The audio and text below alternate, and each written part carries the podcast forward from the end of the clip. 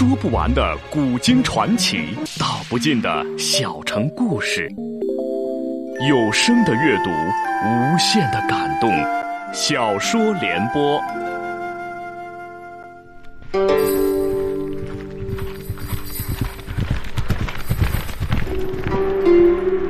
齐桓公用才无度，好酒好猎好女人，但他最爱惜人才。哪怕是曾要自己命的人，在贤相管仲等人的辅佐下，九合诸侯，荣登霸主宝座。请听秦俊的长篇系列历史小说《春秋五霸之齐桓公》，由时代播讲。齐桓公好乐呀，乐极生悲。不知何故，宫中突然生了大火，忙遣人救之。怎奈这火太大，人进不得身，眼睁睁的瞅着他烧了十天十夜，把齐桓公心疼坏了。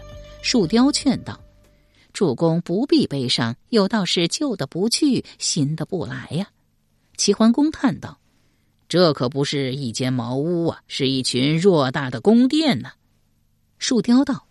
宫殿有什么了不起？不就是多花几个钱吗？齐桓公道：“卿说的倒容易，咱齐国啥都不缺，就缺钱。救燕要钱，讨伐孤竹要钱，成行封卫要钱，伐楚伐郑也要钱。国库的钱都花光了，哪来的钱？”树雕道：“没有钱不会向老百姓收吗？”齐桓公道：“这倒是一个办法。”当即起轿，径奔相府而去。管仲见桓公来访，亲迎至大门之外，伏地叩首。齐桓公双手将管仲搀起，一同走进相府。管仲忙命果茶侍候，二人边喝边聊。齐桓公道：“仲父，宫殿的事，您觉得怎么办？”管仲道：“盖呗。”齐桓公道：“钱从哪里来呀？”管仲道。臣正为这事犯愁呢。齐桓公道：“寡人倒有一法。”管仲二目突的一亮：“哦，什么法？”齐桓公道：“把田赋再恢复了。”管仲摇头道：“这不行。三年前你已经向百姓拍过胸膛，这田赋不能再收了。作为堂堂一国之君，怎能失信于他的百姓？”齐桓公又道：“那就向百姓征点人口税吧。”此税各国皆征，非齐国也。管仲仍是摇头道：“这不行，您这么做就会抑制人们的情欲。”齐桓公道：“房屋税呢？房屋税不会抑制情欲。”管仲道：“这不行，您向百姓征收房屋税，等于让百姓毁坏房屋。”齐桓公道：“牲畜税呢？”这也不行，您向百姓征收牲畜税，等于让百姓宰杀幼畜啊！齐桓公有些不高兴了。那树木税呢？管仲道：“这不行啊！您向百姓征收树木税，等于让百姓砍伐幼树啊！”齐桓公有些生气了。田赋不能征，人口税不能征，房屋税、牲畜税、树木税皆不能征，您还让寡人征什么？管仲道：“向鬼神征税啊！”齐桓公吃了一惊：“你要寡人向鬼神征税？”管仲颔首说道：“正是。”齐桓公苦笑一声道：“您莫不是在挖苦寡人吧？”臣哪敢挖苦君呢？管仲正色说道：“行事合宜而成事，就可以得到好处；谋事利用权术，就可以得到天助。王者善于运用时势。”圣人善于运用神秘，使万事各得其宜。齐桓公还是有些不明白，直言不讳的说道：“仲父不必多言，你只需告诉寡人，寡人应该做什么，怎么做。”管仲道：“从前尧有五个功臣，现在无人祭祀。主公，您建立五个死者的祭祀制度，让人们来祭祀他们。春天敬献兰花，秋天收五谷为祭。”用生鱼做成鱼干祭品，用小鱼做成菜肴祭品，这样国家的鱼税收入就可以比以前增加多少倍？那就无需敛取罚款和征收人口税了。这样既举行了鬼神祭祀，推行了礼仪教化，又满足了国家需要，何必向老百姓求索呢？齐桓公轻轻颔首道：“嗯，这个办法不错，请您估算一下，如此一来，每年征收的鱼干税可增加多少钱？”管仲道：“四千万钱。”齐桓公道：“要想恢复宫殿原貌，少说也得九亿钱，缺口还有八亿六千万，叫寡人何处去筹啊？”管仲道：“实行盐铁专卖，预税于价。”管仲帮助齐桓公算了一笔账：盐是人们生活的必需品，十口之家十人食盐，百口之家百人食盐。若按男女老幼平均每月食盐一斤计算，则一千万人口每月为一千万斤，每斤加价三文钱，则一月可得三千万，一年便是三亿六千万钱。另外，还可以在食盐贩子身上做做文章。为了吸引外商来贩盐，可免除他们的关税。等到贩盐的多了，突然下令停止煮盐，这样盐价就要飞涨。国人不能不吃盐，与齐国毗邻的缺盐国不能不吃盐，只好出高价购买。还有铁，在齐国，铁器已成为生产者不可不备的必需品，因此只要在铁器专卖时加价出售，这可获得比直接征税大得多的利益。金针之重加一也，三十针一人之极也；刀之重加六，五六三十，五刀一人之极也。四铁之重加七，三四铁一人之极也。其余轻重皆准此而行，然则举必胜事，无补夫吉者。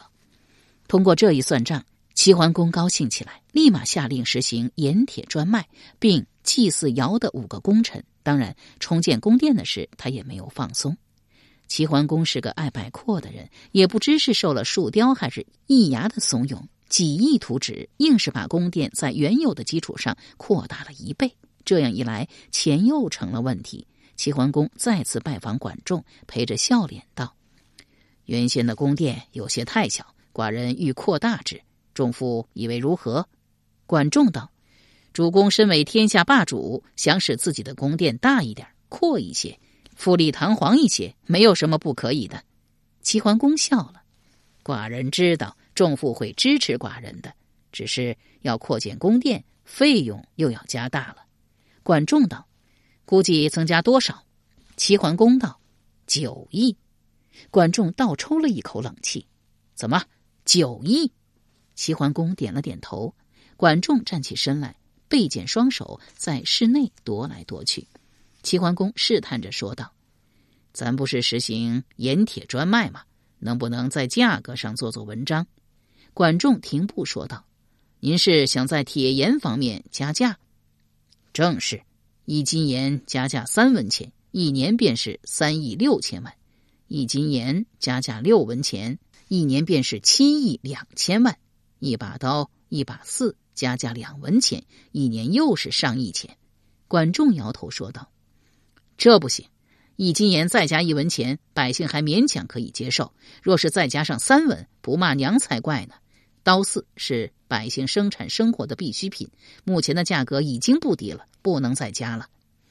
齐桓公道：“若照重负之意，铁器不能加价，盐只加一文，一年才多收一亿两千万。可寡人的缺口是九亿，还有那七亿八千万怎么办？”管仲道：“若以老臣之意，那盐价一文也不能加。”齐桓公道：“不加可以。”那九亿钱从哪儿来？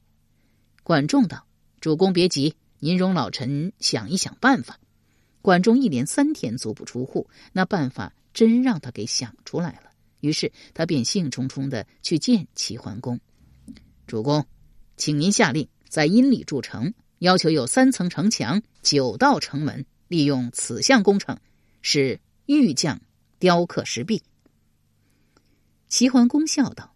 寡人现在急需要的是钱，你不知不为寡人筹钱，反而又让寡人盖什么阴城、雕什么石壁，岂不怪乎？管仲道：“一点也不奇怪。”齐桓公道：“为什么？”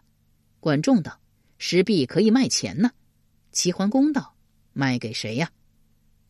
管仲道：“卖给诸侯国呀。齐桓公道：“诸侯国会要吗？”管仲道：“这就取决于周天子了。”齐桓公道：“这是与周天子何干？”管仲道：“怎么无干？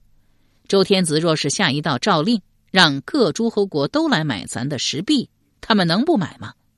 齐桓公道：“他们会买的，关键是周天子不会下这道诏令。”管仲很是自信地说：“请主公假臣以十日之期，臣就能说动周天子下诏。”齐桓公道：“行，寡人这就假以重负，十日之期。”管仲道：“臣尚有一求。”齐桓公道：“请讲。”管仲道：“臣要面见周天子，总不能空着两手吧？”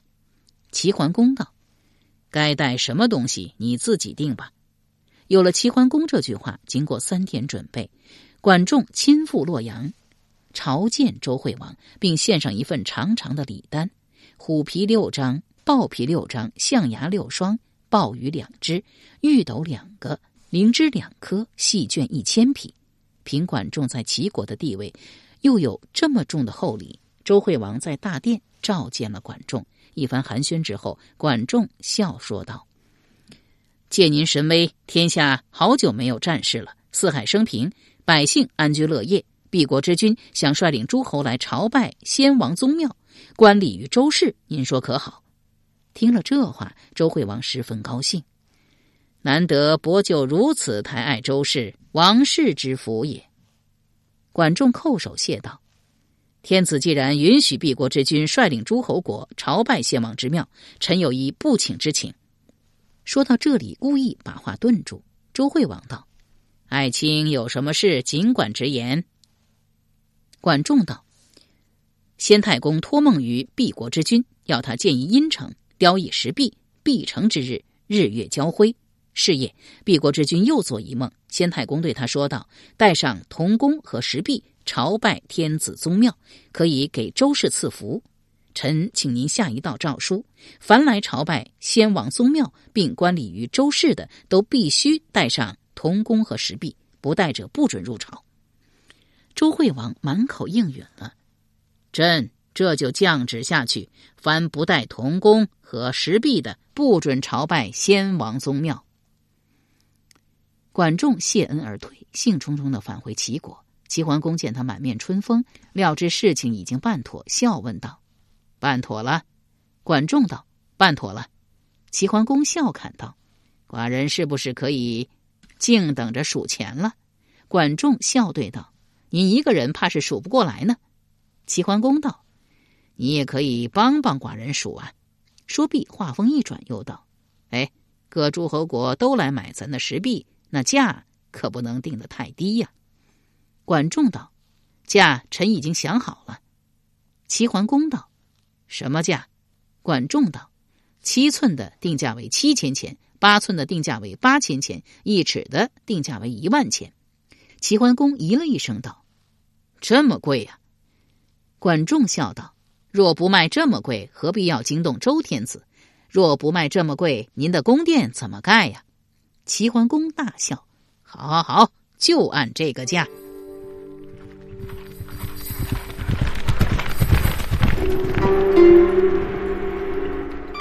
由时代播讲的秦俊的长篇系列历史小说《春秋五霸之齐桓公》正在播出。通过卖石壁和铁盐加价的办法，齐桓公把宫殿给盖起来了。乔迁之日，连远在西方的秦国都遣使前来庆贺，唯有楚国没来。齐桓公很生气，对管仲说道。楚蛮眼中没有寡人，寡人非出兵打他不可。管仲道：“就因为他没有遣人庆贺主公乔迁新宫吗？”齐桓公道：“就这一条已经够了。”管仲道：“就这一条构不成出兵的理由，就是勉强构得成。楚国地大物博，兵强马壮，我出兵讨他，不一定就能取胜啊。”齐桓公气呼呼的说道。以仲父之见，那就任由楚国目无寡人吗？管仲道：“当然不能。”齐桓公道：“你想采用什么办法惩罚楚国？”管仲道：“咱怎么能征服梁国，便怎么征服楚国。”齐桓公道：“可楚国不产替呀。”管仲道：“他不产替，他产鹿。”齐桓公有些不解：“鹿能害楚乎？”管仲回答道：“那就看我如何对待他了。”遂压低声音，把他的计谋仔细的讲了一遍。齐桓公大喜，依计而行，命宁越主管农业，促使百姓大力储藏粮食；命宁弃去西壁，则依山傍水之地建百里城苑备用。命鲍叔牙率三千兵士，广招能工巧匠于铜山凿山冶铜，制造楚国鬼脸钱。命东郭牙统管齐国各州邑府库钱粮，命公孙袭鹏与管驿设宴，便请积居临淄的楚国商人。齐桓公亲临宴会，一脸谦恭的说道：“诸位，日前先太公托梦于寡人，言说泰山将崩，唯有多养鹿方可消灾。寡人已于西壁建立了百里城苑，以作鹿场。”听说楚地多鹿，诸位能不能回去贩些活鹿来，以救齐国呀？一楚商立而应道：“当然可以，但不知前侯每只鹿出多大价钱？”齐桓公伸了一个指头。楚商道：“一百个钱。”齐桓公抗声说道：“不对。”楚商道：“那是多少？”齐桓公道：“一千个钱。”楚商一起惊呼起来。少卿又道：“先后俗言不俗，君主口中无戏言。您说话可得算数。”齐桓公道：“不止算数，凡犯路十之以上者，另加细绢一匹。”众楚商欢呼雀跃，开怀痛饮，尽欢而散。不少楚商当日便打点行装，离齐反楚，抢购活路。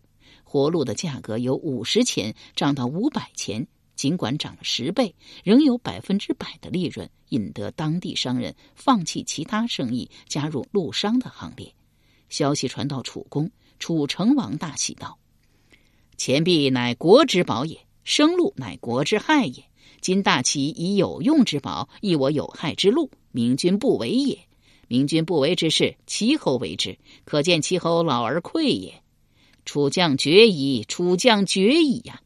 当即颁旨一道，命楚国百姓舍农而猎取生鹿，猎多者受上赏。这样一来，楚国百姓不再耕种，男人为猎鹿住在野外，妇女为猎鹿住在路上。齐桓公闻之大喜，击掌说道：“好好啊，楚将为寡人之虏矣。”话音刚落，管仲失声叫道：“不好！”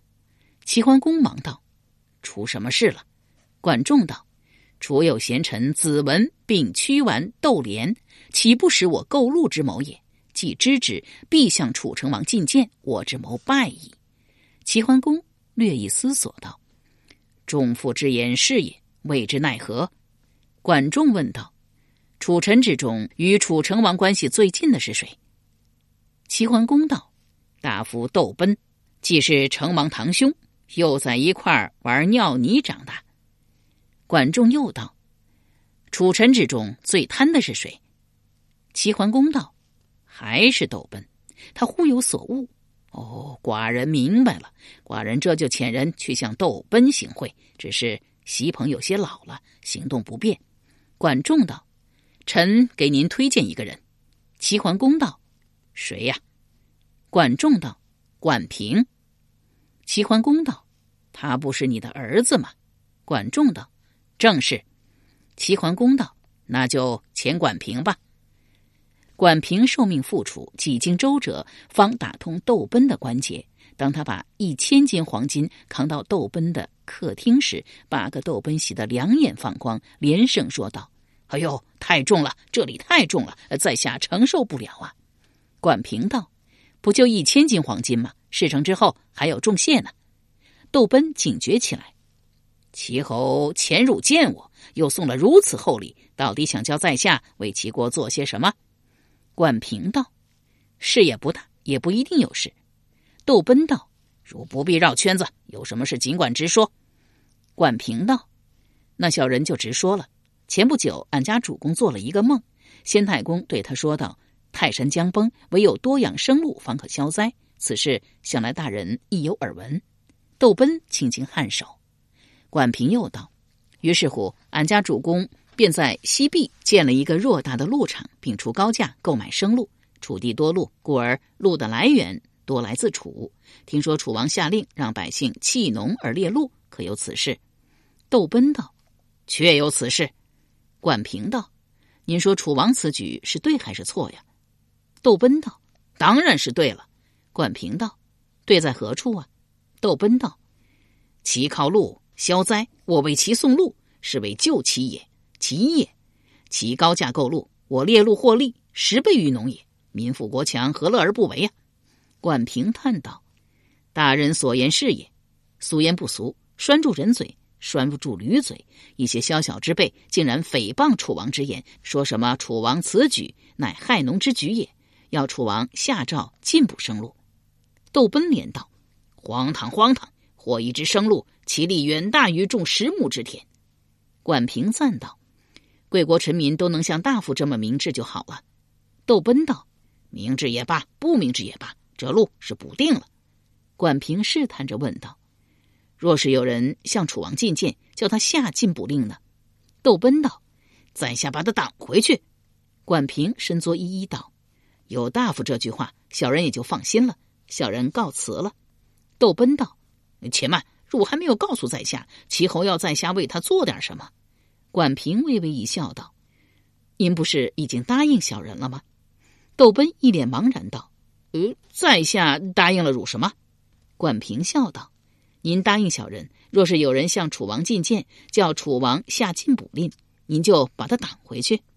窦奔将胸脯啪的一拍，道：“小菜一碟，请汝转禀其后，在下不会让他失望的。”果如管仲所料，楚令尹子文见百姓醉心于捕鹿，致使田地荒芜，粮价渐涨，坐卧不安，抱病上朝，对楚成王说道：“臣闻齐人以重金购鹿。”我楚人贪利弃农，沃田荒芜，有道是民以食为天，没有粮米，何以为生？臣请大王下令禁猎，命百姓归田。楚成王未及作答，窦奔忙报户出班，奏道：“臣以为齐人购禄，上利于大王，下利于百姓，百利而无一害。至于粮米，有钱还怕没有粮米吗？更何况一路之力，胜耕十亩良田。”臣请大王勿与进补。大夫屈完出班便道：“臣以为齐人购禄，是为齐侯获禄之谋。臣请大王进补。”窦奔道：“屈大夫也太高看了齐侯。齐侯老而丧志，醉心于禄，犹如当年魏义公好贺一样。魏义公好贺亡国，齐国的国祚也不会久长。天将齐国双手捧给我国，我不能拒了上天这一番好意。”不知不能尽力，还得奖励那些捕鹿能手。楚成王轻轻颔首，大夫之言是也。遂下诏一道：捕一路者赏钱五十，捕十路者赏钱五百，捕十五路者拜官大夫。自今之后，但言进捕者斩。齐桓公闻之，立马来个推波助澜，一只鹿加价一百钱。这样一来，楚人的捕鹿积极性愈发的高涨，连七旬老人、十几岁的娃娃也加入了捕鹿行列。楚人富了，不敢说家家都有存钱，至少说有存钱者十之四五。小河里有了水，大河还能没水吗？楚国的存钱增加了百倍，再也不用向老百姓征税了。税是不用出了，但田地荒芜了，每担粮价涨到了一千五百钱，猎到一只鹿还不够买半担粮食。而齐国的粮价则十分便宜，每担的价格仅为五十钱。楚人蜂拥去齐国购粮，齐桓公下了一道诏令，关闭了官市。诸侯国的粮价虽说要比齐国贵一些，但比起楚国要便宜得多。于是楚人调转头去向邻近的诸侯国购粮。齐桓公早已料到了这一点，将诸侯国的国君请到齐国，共同订盟，不能卖给楚人一粒粮食。楚人不能扎住脖子等死，他们纷纷外逃去诸侯国定居。内中有以逃奔齐国的最多，击打楚人的十之二三。楚成王慌了，楚成王怕了。楚成王亲自带着厚礼来到齐国，舔着脸向齐桓公求告，请求他开放官事。官事倒也开放了，但自此之后，终楚成王一世，再也无力和齐国抗衡。齐桓公一生最好二物：色、酒。尤其当他高兴的时候，送走了楚成王，齐桓公特意将管仲留下，一南一北相向小酌。正引到兴隆之时，树雕来报：禀主公，北郭出了个稀奇事。由时代播讲的秦俊的长篇系列历史小说《春秋五霸之齐桓公》，今天就播送到这里。请您明天继续收听。